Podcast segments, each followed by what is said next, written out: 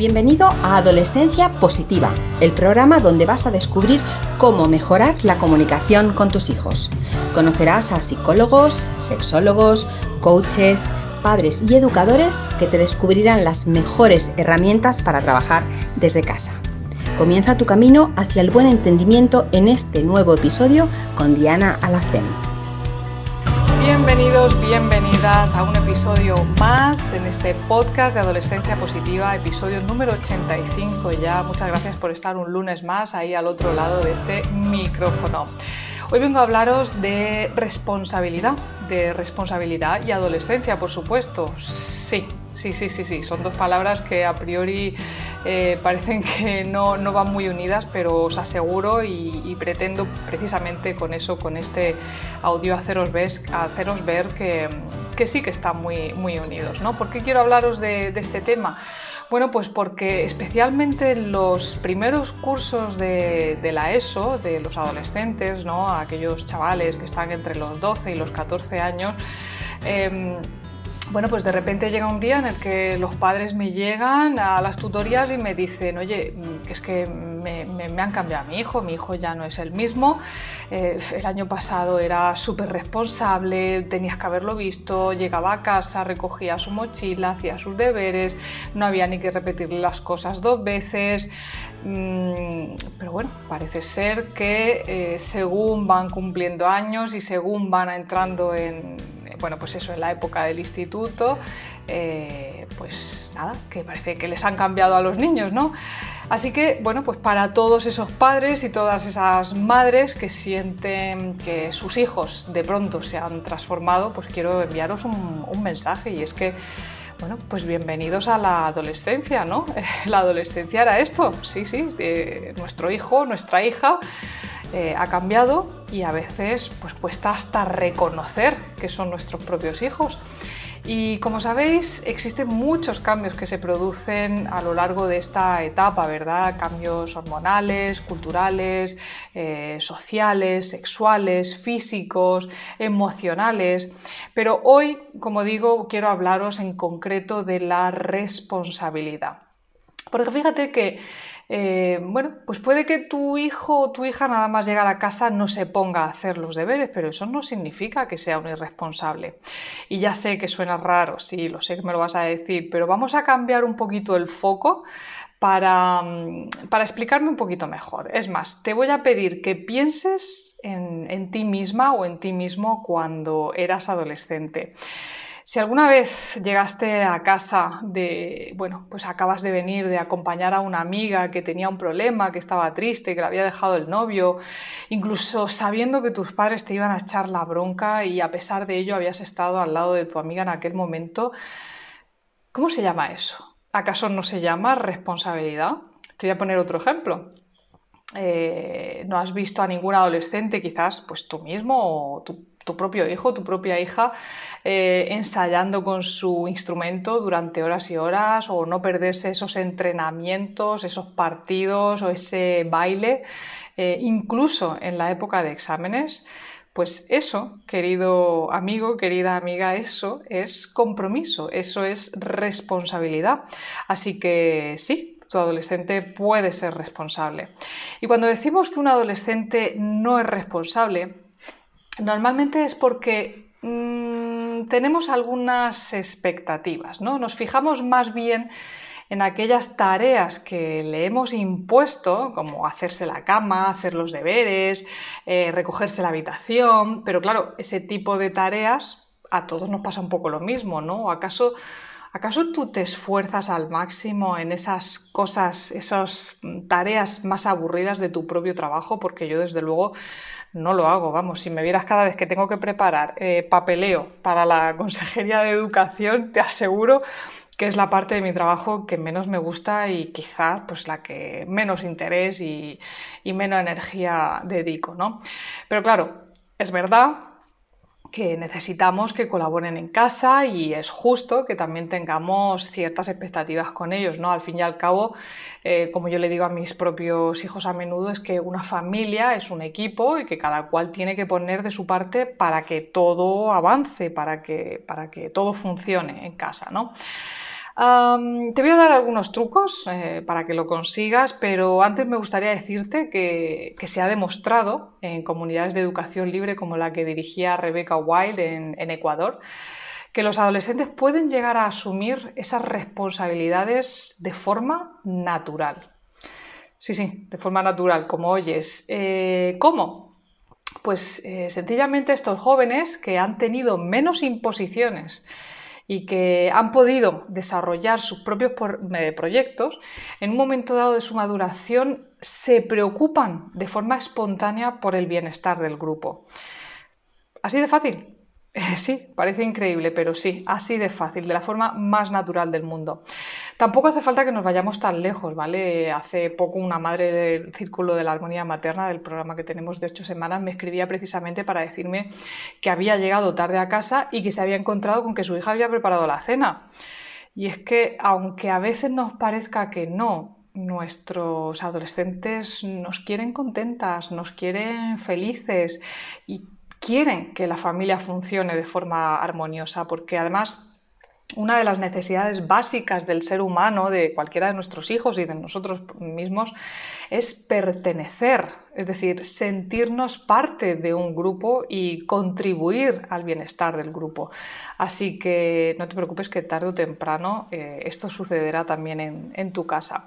Tengo dos buenas noticias y una no tan buena para ti, ¿vale? La primera es que no hace falta una escuela libre, ni mucho menos, para tener adolescentes responsables. El sentido de la responsabilidad se puede trabajar como cualquier otra habilidad. La segunda es que la adolescencia es una edad perfecta para trabajar habilidades con la remodelación que se produce en el cerebro, que hemos hablado ya en alguna ocasión, pues cualquier hábito trabajado en esta etapa se, se va a adquirir de manera más duradera.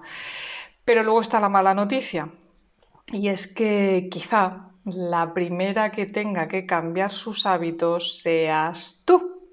Sí, porque una de las claves para que tu adolescente sea más responsable es eh, intentar controlar menos y dejarle tomar más decisiones, ¿vale? ¿Vale? Por, por, bueno, por peregrinas que nos parezcan y aunque creamos que se van a equivocar. Así que te voy a dar unos consejillos para trabajar esto, ¿vale? Pero recuerda que en educación no hay recetas infalibles que estamos ante una carrera de fondo y que no podemos esperar resultados inmediatos, ¿vale? Eh, como siempre, bueno, pues vamos a necesitar un poquito de paciencia, consistencia y sobre todo mucho ánimo. Venga, pues vamos con, el primer consejo. El primero es conectar.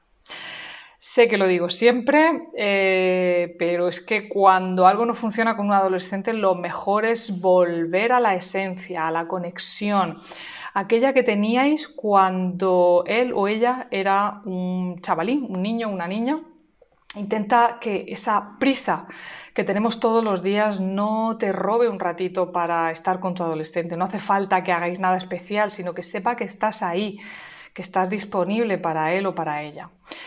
El segundo consejo sería que revisaras tus expectativas, ¿vale? Porque a veces creemos que son capaces de manejar más responsabilidades de las que en realidad son. Y esto a veces pues, es muy frustrante para todo el mundo, ya que nuestro adolescente pues, hay que tener en cuenta que vuelven del instituto, que tiene extraescolares, que tiene deberes, que tiene que estudiar y que también necesita tiempo para socializar, ¿vale? Porque a su edad es una necesidad vital. Así que puedes, por ejemplo, pues esperar a que haga tareas pequeñas durante la semana, pero quizás por las que llevan más tiempo, pues, por ejemplo, pues no sé, recoger su habitación, pues a lo mejor se pueden dejar solamente para el fin de semana, ¿no? Venga, pues vamos con el tercer eh, consejo, o el tercer tip, ¿no? Como se dice por ahí ahora. Escucharle pero escucharle de verdad, no escucharle para responder, sino escucharle para entender, poner sobre la mesa las necesidades de cada persona y simplemente negociar, ¿vale? Si, por ejemplo, tú eh, quieres que quite la mesa justo después de comer, pero él prefiere echarse una siesta primero y quitarla después, pues tampoco sería un problema, ¿no? Esperar un poco. Em, igual resulta que después de la siesta, pues quita la mesa cada día sin ni siquiera rechistar y la armonía familiar crece. ¿Vale? Bueno, pues vamos con el cuarto consejo. Vamos a intentar confiar. Esto es algo que a las madres nos cuesta un poquito, ¿vale? A todas. Y, claro, pues así estamos. Encima, encima de ellos todo el tiempo creyendo que, que no van a hacer lo que hemos acordado y cada día a las 8 lo mismo, ¿no? Baja la basura, que la bajes, que te he dicho que la, que la bajes, que bajes la basura. Pero claro, ¿cómo va a responsabilizarse nadie de esta manera, ¿no? Vamos a hacer la prueba Vamos a dejar de insistir y a ver qué pasa, ¿de acuerdo? Vamos ahora con el quinto consejo, agradecer. Otra cosa que parece que nos cuesta mucho, ¿vale? Mm, a mí me gusta compararlo con, bueno, pues eh, cuando vas a un bar y hay un camarero que nos trae la comida en el bar, ¿no? ¿Qué, ¿Qué, es lo que decimos siempre, ¿no? No damos las gracias. Pues sí, claro, ese era su trabajo, ¿no? Me vas a decir, es que ese era su trabajo. Bueno, pero aún así le damos las gracias. Entonces, ¿por qué no les damos las gracias a nuestros hijos e hijas cuando cumplen con su tarea, a pesar de que sean su obligación o su trabajo, ¿vale? Pero es que, mm, es que mi hijo, mi hija no me da las gracias a mí con todo lo que yo hago por mi hijo. Eso me lo dijo hace poco una, una, madre y es verdad que no suelen dar las gracias, o quizás sí, pero también te digo por experiencia que cuando empezamos a dar las gracias nosotras, resulta que empezamos a recibir también mucho más agradecimiento por parte de ellos. Y además el ambiente en casa mejora un montón. ¿Vale? Bueno, pues vamos con el consejo número 6. Vamos a intentar ser flexibles, ¿vale? Este consejo se relaciona directamente con el de confiar con el que acabamos de dar hace un momentito, ¿vale?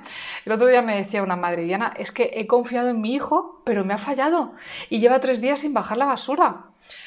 Y entonces, claro, ¿qué es lo que pasa? Pues que nos sale el llegar a la habitación como un toro de miura, abrir la puerta, por supuesto, sin llamar, y pegar cuatro gritos, ¿verdad? Y a mí la primera, no te voy a engañar.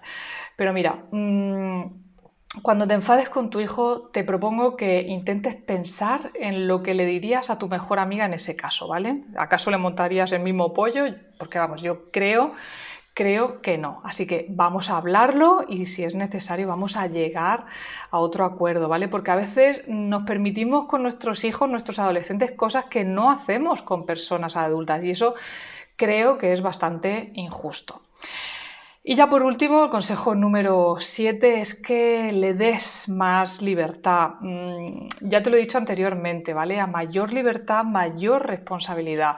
Deja que tu adolescente se organice con lo suyo, con sus estudios, con su habitación, lo que sea. Déjale también que se equivoque. Hace, bueno, hace ya algún tiempo hicimos un, un reto al que llamamos No soy la rumba de mi hijo y tuvimos unos resultados bastante sorprendentes. Em, si quieres puedes revisar el capítulo número 38 de este podcast en el que hablamos precisamente de este reto y creo que, resultó bastante divertido y como digo con resultados muy muy, muy sorprendentes. Así que bueno, pues hasta aquí llegan mis consejillos de hoy, ¿vale? Espero haberte ayudado al menos a reflexionar sobre la responsabilidad en la adolescencia aunque lo que más me gustaría sinceramente es que tomaras acción hoy mismo, ¿vale? Así que si puedes, me encantará saber si vas a aplicar alguno de estos consejos que acabo de transmitirte desde ya o si quizá ya habías empezado con alguno de ellos, me encantará saberlo en los comentarios de este podcast. Recuerda que puedes además suscribirte al podcast de Adolescencia Positiva en tu plataforma favorita para no perderte ni un solo capítulo. Y último recordatorio, eh, este próximo viernes 17 empezamos ya con el programa del Círculo de la Armonía Materna. Recuerda que es un programa de ocho semanas en el que ayudo a las familias a conectar consigo mismas, con sus adolescentes, a sentir esa evolución dentro de la familia y a mantener una mejor comunicación. Si quieres inscribirte, recuerda que las plazas son, eh, bueno, pues son limitadas porque quiero dar una, eh, una atención lo más personalizada posible, por eso son limitadas las plazas y que cerramos las inscripciones este jueves a las 12 de la noche. Así que corre, corre, te dejo el enlace debajo de este podcast en la descripción para que no te lo pierdas. Nos vemos el, bueno, nos escuchamos el próximo lunes. Chao, chao. Gracias por formar parte de la tribu de Adolescencia Positiva.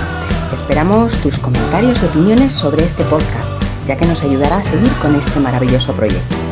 Si deseas seguir formándote con nosotros, visita la web adolescenciapositiva.com. Y recuerda, los buenos hábitos formados en la adolescencia marcan toda la diferencia.